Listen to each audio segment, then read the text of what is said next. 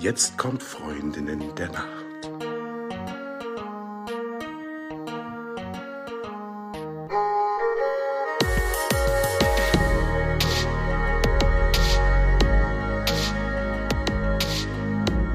Hallo und herzlich willkommen zur neuen Folge von Freundinnen der Nacht. Mein Name ist Talea und bei mir ist die Eva. Hallo.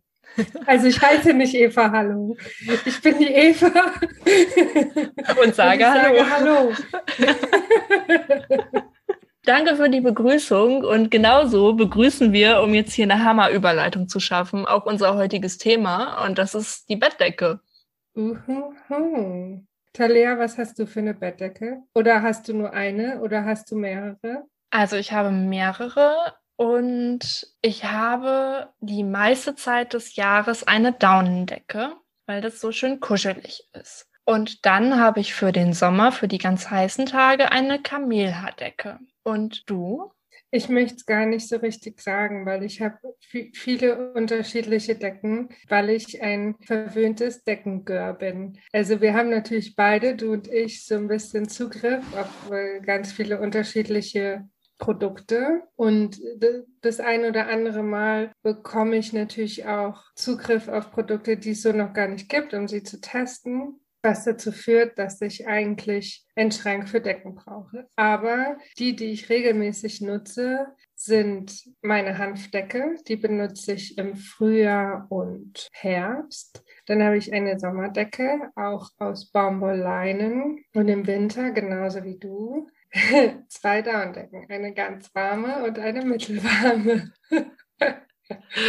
ich mag es auch kuschelig tatsächlich. Und es ist ja auch so, dass Decken eigentlich nur für den halbjährlichen Einsatz, wenn überhaupt, gedacht sind. Also Decken brauchen ja auch mal Urlaub wenn man die Decken kürzer im Jahr verwendet, ist es auch so, dass sie ein bisschen länger halten. Naja, das liegt dann ja einfach auch in der Natur der Sache. Dadurch verlängert sich so aufs Ganze betrachtet natürlich die Nutzungszeit. Aber für alle ZuhörerInnen da draußen, dass wir beide, beziehungsweise ich habe jetzt die beiden Decken aufgezählt, die ich für mich aktiv benutze. Theoretisch habe ich mehr Decken, weil ich natürlich in derselben Situation bin wie du. Die nutze ich aber dann alle für Gäste und Gästinnen. Aber für alle da draußen es ist es natürlich nicht notwendig, so wahnsinnig viele Decken zu haben. Man sollte aber zumindest zwei Decken haben.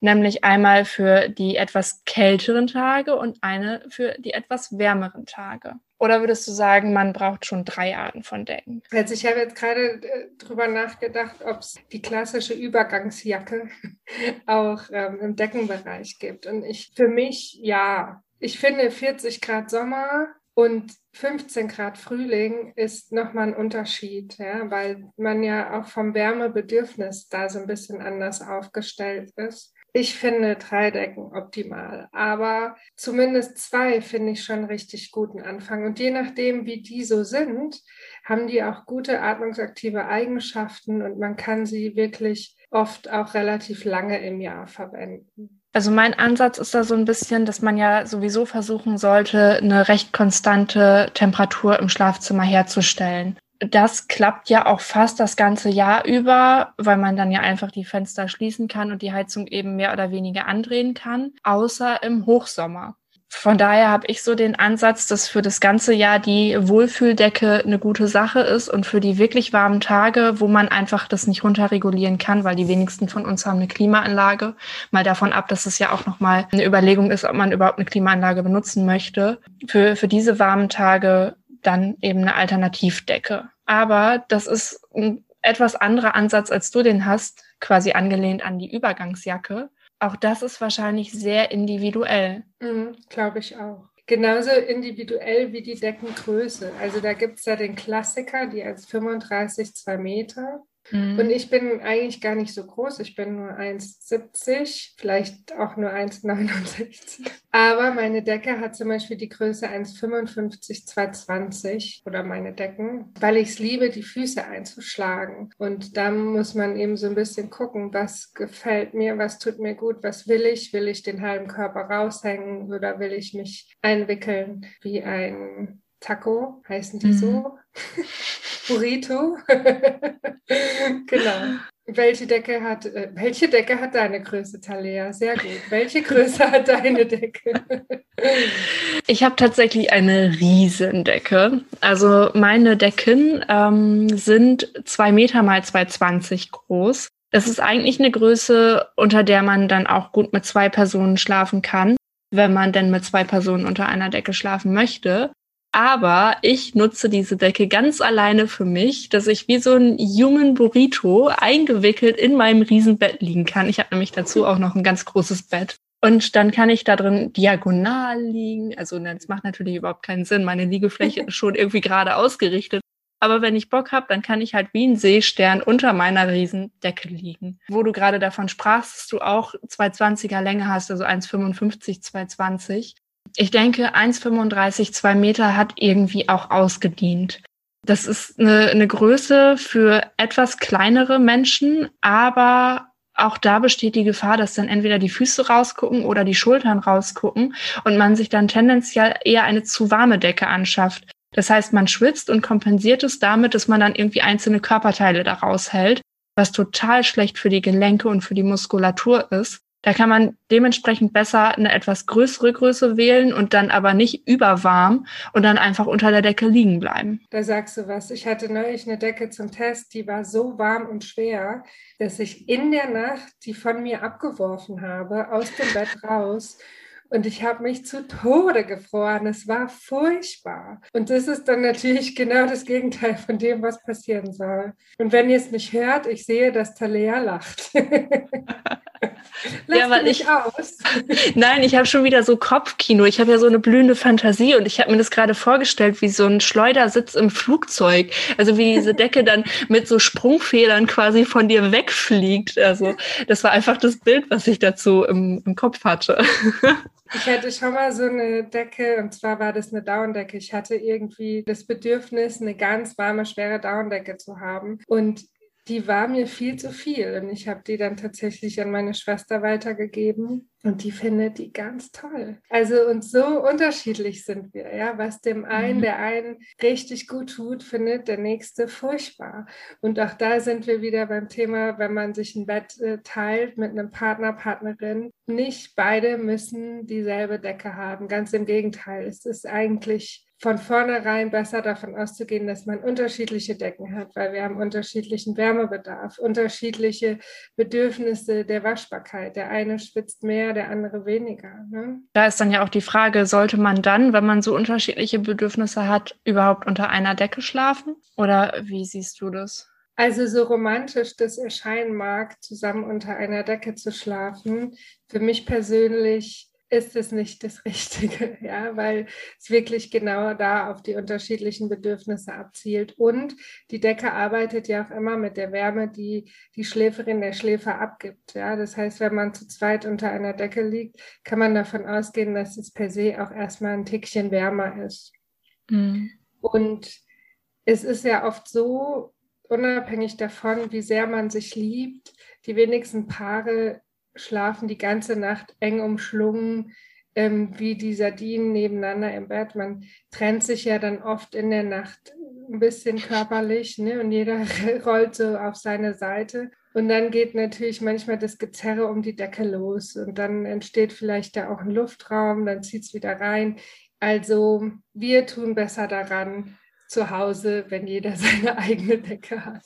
Mir fällt da eine total witzige Geschichte aus dem Urlaub ein. Da war ich mit zwei Freundinnen im Urlaub und da hatten wir ein sehr großes Bett und eine noch viel größere Bettdecke. Die war nämlich 2,40 breit, also 2,20 lang und 2,40 breit. Und es war auch die einzige Bettdecke in dieser Ferienwohnung. Also haben wir gar nicht so viel andere Möglichkeiten gehabt, als da zu dritt drunter zu schlafen. Und die Freundin, die in der Mitte schlafen musste, die braucht zum Einschlafen immer, also diese Vorstellung, ich muss jetzt schon lachen, die braucht zum Einschlafen immer Wärmflaschen und hat dann dadurch so einen Heizofen gebaut, weil wir ja zwei Außenliegende quasi nach außen hin abgeriegelt und gewärmt haben und sie von innen in der Mitte mit ihren Wärmflaschen auch nochmal ordentlich befeuert hat. Und das ist so katastrophal geendet. Ich, Oh, sorry, wahrscheinlich ist es für keinen so witzig wie für mich, weil ich äh, mich so in diese Situation zurückversetzt fühle. Naja, auf jeden Fall hat sie irgendwie mitten in der Nacht ihr Bein hochgestreckt. Sie hat mal Ballett getanzt, sie war sehr gelenkig. ihr Bein hochgestreckt und über die Bettdecke geschlafen und uns, uns beiden die Bettdecke irgendwie auf Hüfthöhe runtergezogen. Also hatte das, sie morgens Verbrennung irgendwo? Na, ich, ich glaube, sie hat sich dann irgendwie auch mitten in der Nacht der Wärmflaschen entledigt. Ich weiß es gar nicht mehr ganz genau, aber das war für mich irgendwie so eine Situation sinnbildlich dafür, dass es vielleicht auch manchmal einfach nicht ganz gut ist, eine Bettdecke zu teilen. Also ich meine, kuschelig ist es ja, romantisch irgendwie auch, ähm, aber vielleicht macht es dann auch Sinn, eine große Bettdecke und einfach noch eine zweite Bettdecke im Bett zu haben so dass man irgendwie beide Vorteile miteinander kombinieren kann. Beieinander liegen, aber eben auch getrennt vernünftig schlafen. Und jetzt mal ganz im Ernst, also man darf ja auch sich eng aneinander kuscheln, jeder mit seiner Decke. Also es gibt ja da Möglichkeiten, sich nahe zu kommen, unabhängig vom Decken- und Kistenzirkus im Bett. Einfach ein Bein rüberstrecken und einen Arm rüberstrecken. Ja. ja. Wie früher so im Kino, wenn man sich nicht so richtig getraut hat, ne? So, so vorsichtig ah. den Arm. So. Ja, ja, genau. Ja, da gab es dann ja auch noch immer die Mittelarmlehne und wenn das Popcorn dann da irgendwie auch noch so in der Mitte stand, dann war ja auch manchmal das Popcorn so die Annäherungsmöglichkeit. Mhm. Ah, damals. Ich hoffe irgendwie, dass es bei dir und mir, also ich möchte dir nicht zu nahe treten, aber ich hoffe irgendwie, dass es bei uns im Bett kein Popcorn gibt. Mm -mm. Pop ja, Korn nein. ich wollte jetzt sagen, ich lege jetzt auf. Aber das geht ja gar nicht.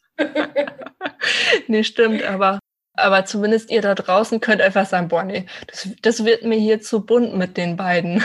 Und seid getröstet, es ist auch schon vorbei. Wir haben alles gesagt, was es zu Decken zu sagen gibt, oder? Das war's für heute mit den Decken. Vielen Dank, Talia. Danke auch, Eva. Und auch danke euch da draußen fürs Zuhören. Und wie immer gilt, wenn ihr Fragen oder Rückmeldungen habt, schreibt uns eine E-Mail, kontaktiert uns auf Social Media. Wir freuen uns von euch zu hören. Tschüss und gute Nacht.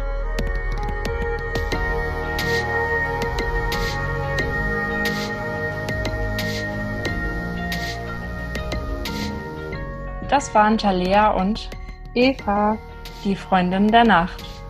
Hast du denn ein bestimmtes Thema oder eine Frage zum Schlaf, mit der wir uns unbedingt beschäftigen sollen? Oder willst du uns was zu deiner Nacht erzählen? Dann schreib uns gerne an freundinnendernacht.podcast.gmail.com. Bis zum nächsten Mal bei den Freundinnen der Nacht, Talea und Eva. Und jetzt gute Nacht. Gute Nacht.